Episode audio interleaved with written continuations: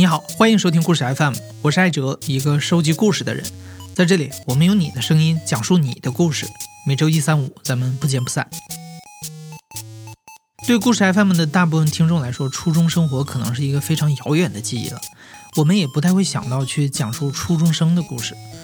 但是前不久呢，我们收到了一位十五岁男孩的投稿，他说他想来给我们讲一下他在学校里创业卖辣条的故事。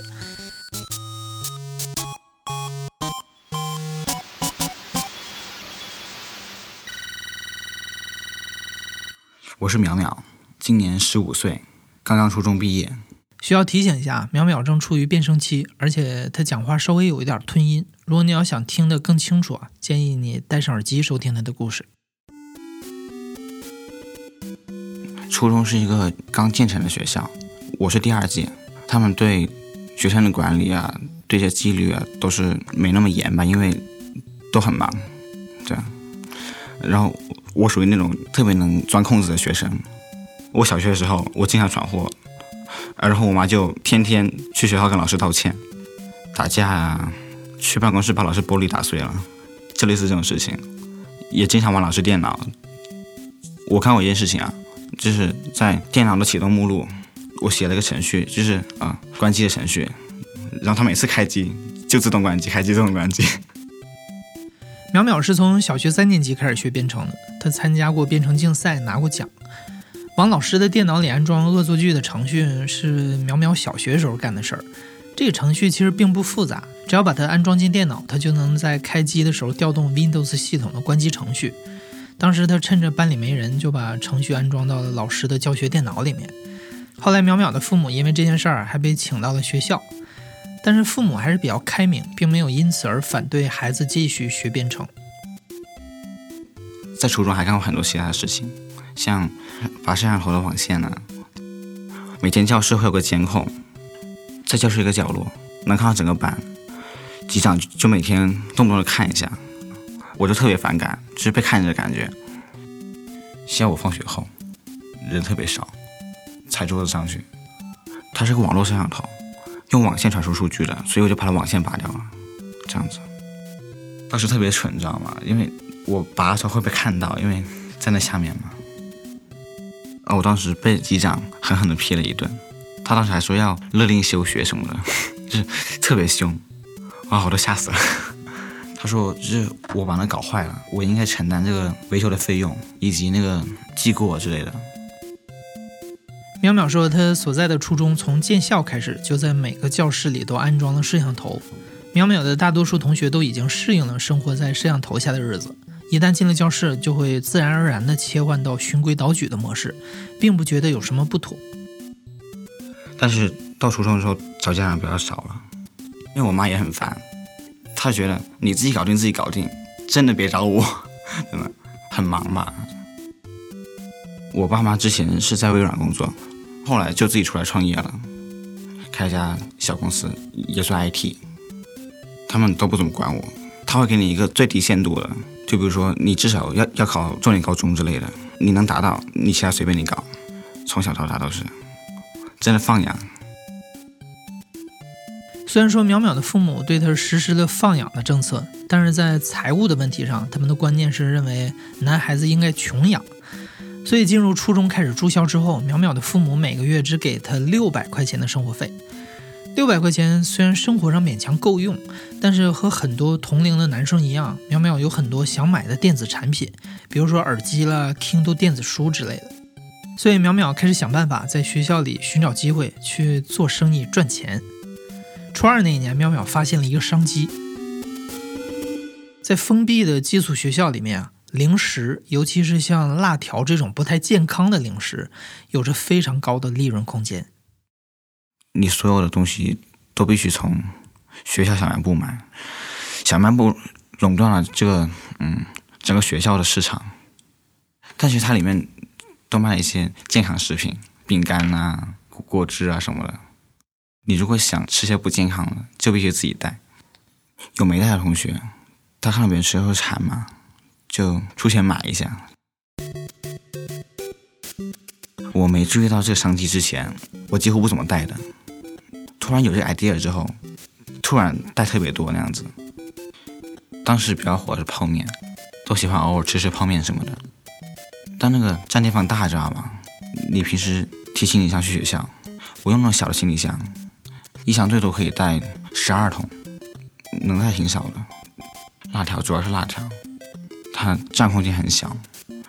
我一半放衣服，一半放零食。我另一半箱子可以装二十包辣条，很便宜那个，利润也高，成本大概三块上下，能卖到十块。我那时候每天每周带二十包过去，能卖得完。刚开始就是我会找一些同学去别的班说吧，就那些有辣条啊，还挺便宜，就付点钱了这样子。找些看起来比较机灵的同学吧，十块二十块。有时候还会我拆一包辣条给他，就让他当众去吃这样子，吸引别人来买。他们也特别不理性。你如果吃一个泡面的话，我最高卖过七十块，就那么一桶泡面。啊，那次是我那周的泡面剩最后一盒了。那周我们班一胖子就是特别爱吃零食那种，他看到别人都爱吃泡面，他自己没有，馋了。我当时是拿出泡面给他看，胖子你要吗？他说要，多少钱？我最后一桶了，你看着吧。那三十不行，四十不行，五十不行，六十这个还是有点少，七十好成交。他真的就是对花钱很冲动那个人，从开始到最后一直都是我的重要的顾客。卖货的时候必须要克服的事情，自己也馋，你知道吗？你自己也想吃那货。很需要克制，因为把一天的利润都吃没了。我利润如果算百分之一百利润的话，我其实每天只要卖一包货就可以吃一包货。我那天卖了很多，也吃了很多，克制不住，因为那玩意儿真的好吃。小打小闹了几个月之后，淼淼决定扩大规模，寻找合伙人。他找上了初一的时候认识的一位学长，名字叫阿飞，比淼淼高一个年级。淼淼之所以会认识阿飞，是通过学校的一个小型创业项目。因为淼淼所在的中学有很多的课外社团，除了淼淼所在的编程社团，还有各种艺术社团、机器人社团、航模社团等等。除此之外，为了培养学生的创业意识，学校还开了一家奶茶店，每年从初二的学生中选一个班，让他们自主经营。其实这样子，嗯，给一个班的学生一间教室吧，就是有水有电那样子。是让他们自己去做奶茶卖，体验创业这样子吧。然后是官方认可的店，就每天下午放学到晚上开始，有差不多一个钟时间。我认识的阿飞和阿吉是第一届做这个店的，我当时对这挺感兴趣的，我想接第二届。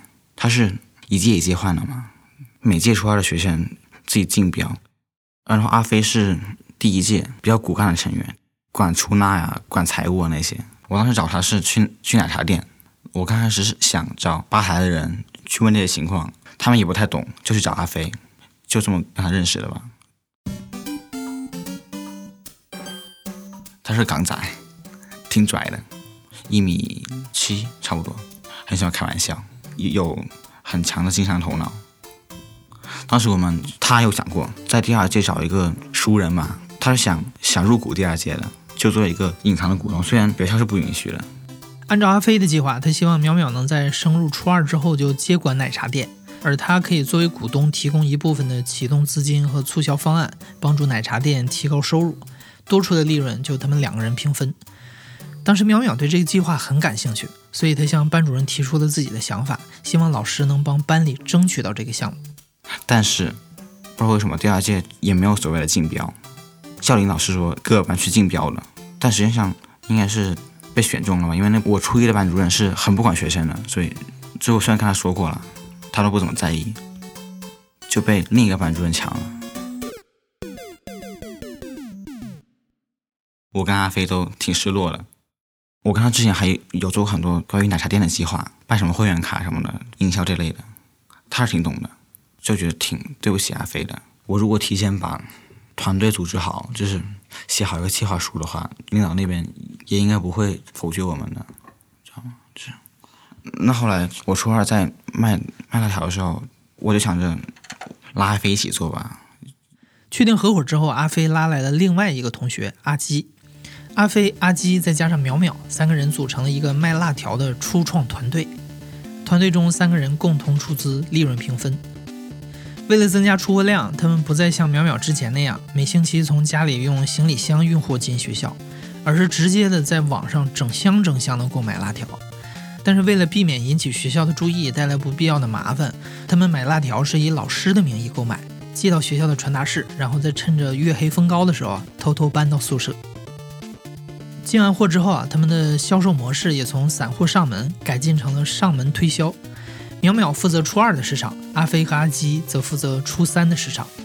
除此之外，阿飞和阿基还负责看管仓库，也就是他们宿舍一个闲置的衣柜。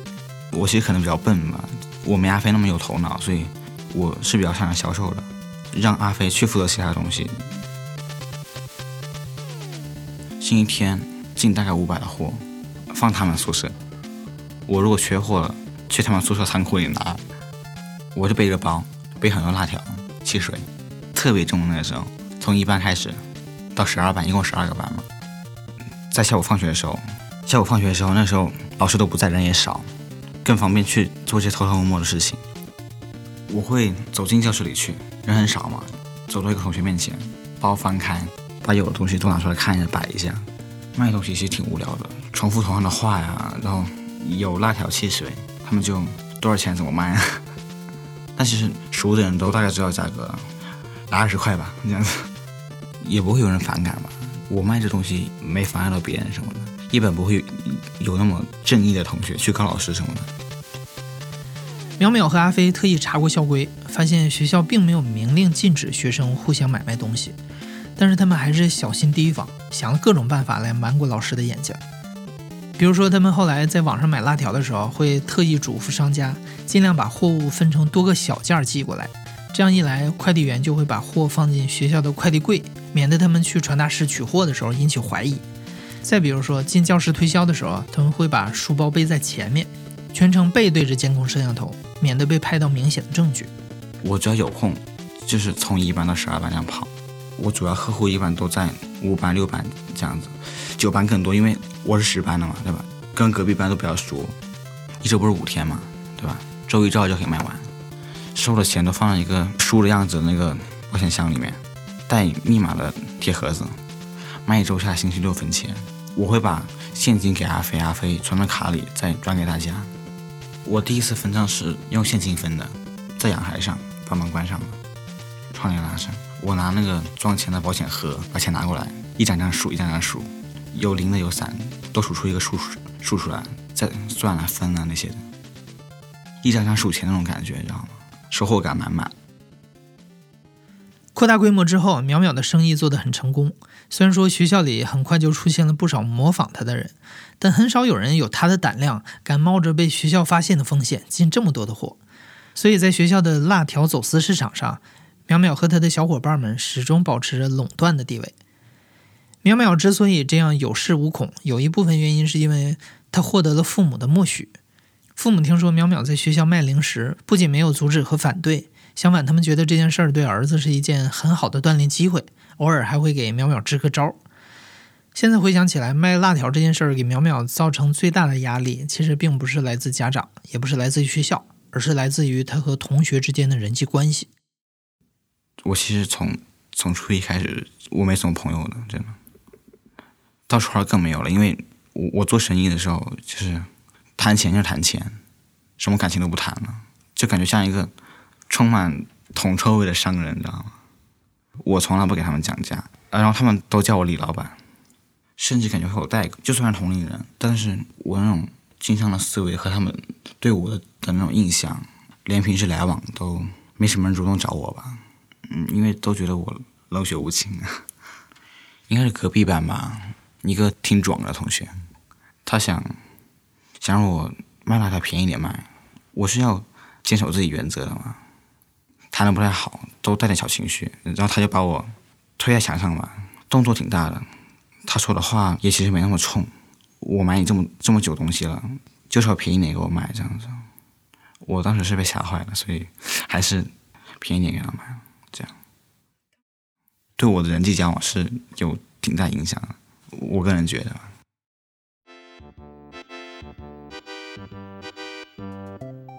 初二下学期的一天，淼淼、阿飞和阿基卖辣条的事情被人告发了，学校的德育处找上了他们。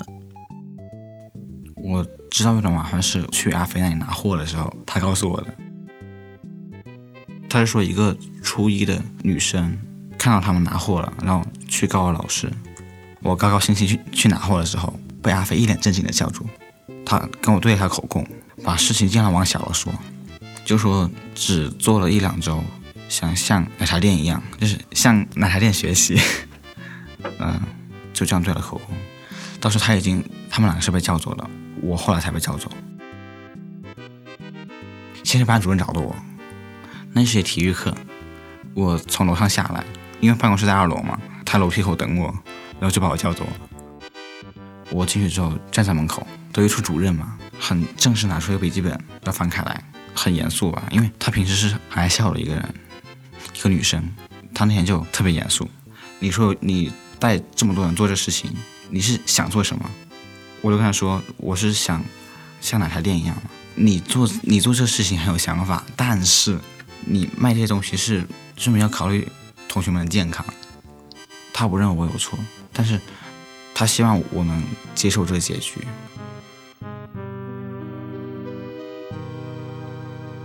虽然我知道是被抓了，但还是一脸懵的。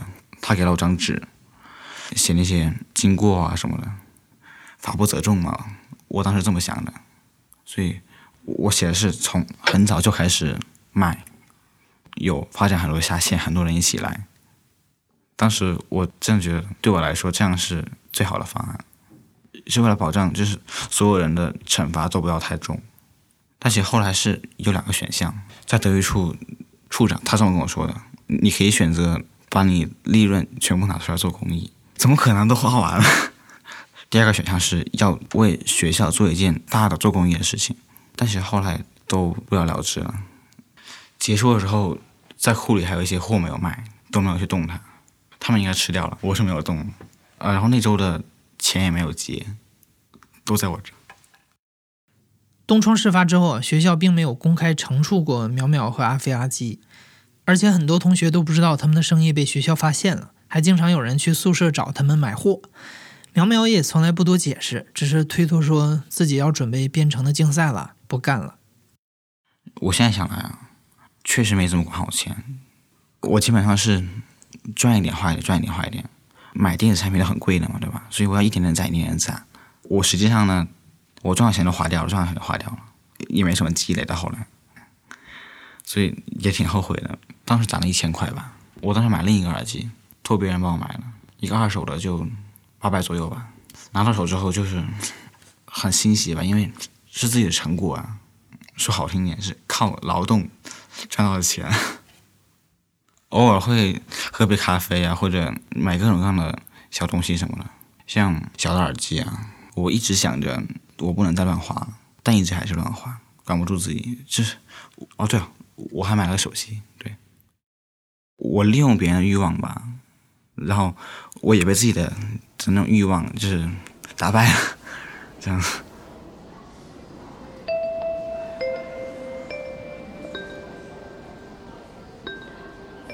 特别讽刺的是，东窗事发后第二周，年级组织一个大搜查，就是搜搜那些违禁品啊。我当时耳机 Kindle 是在宿舍的，手机在书包里。刚上晚修吧，我很认真写作业，突然班主任走进来说：“所有人出去，什么东西都不能带。”很懵的出去了，然后班主任就组织几个女生，然后去翻那些包啊什么的。我本来是跟一个女生串通好了，说你帮我照顾一下。但后来班主任给的压力挺大的，他知道我有带东西，他发现没有没有说出来，然后就让那让那女生反反复去翻，知道吗？他觉得是有东西的。我在走廊里面，心如死灰，还对那女生抱有一丝希望，到最后的绝望这样子。送完教室之后，就带男生送男生宿舍。把宿舍钥匙之类的都交出来什么的，九班搜十班，十班搜九班，是交换搜的，然后就都被搜出来了。对，手机、耳机、Kindle 都被没收了，交给班主任保管了。这样子，我后来还特意查那些法律什么的，就是在教师法中是没有规定教师可以搜学生东西的，然后在那个。应该物权法吧，公民对自己的财物是有有这种权利的。然后老师教我们这种法律，他自己就做这种事情，挺失落的吧？因为都是自己成果都被没收了。但其实后来就都没什么了，就都好好学习去了。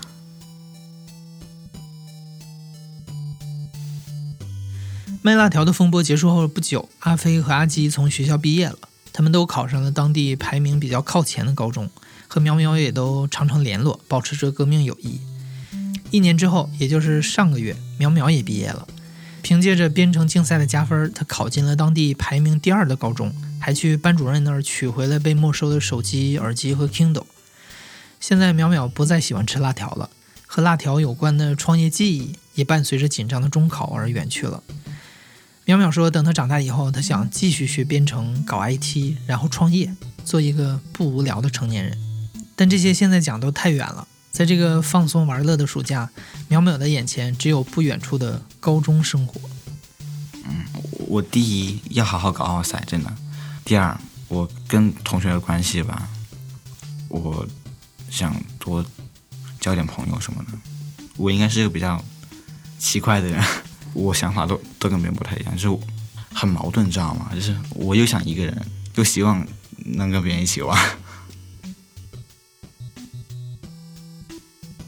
你现在正在收听的是亲历者自述的声音节目故事 FM，我是主播艾哲。本期节目由梁科制作，声音设计彭海。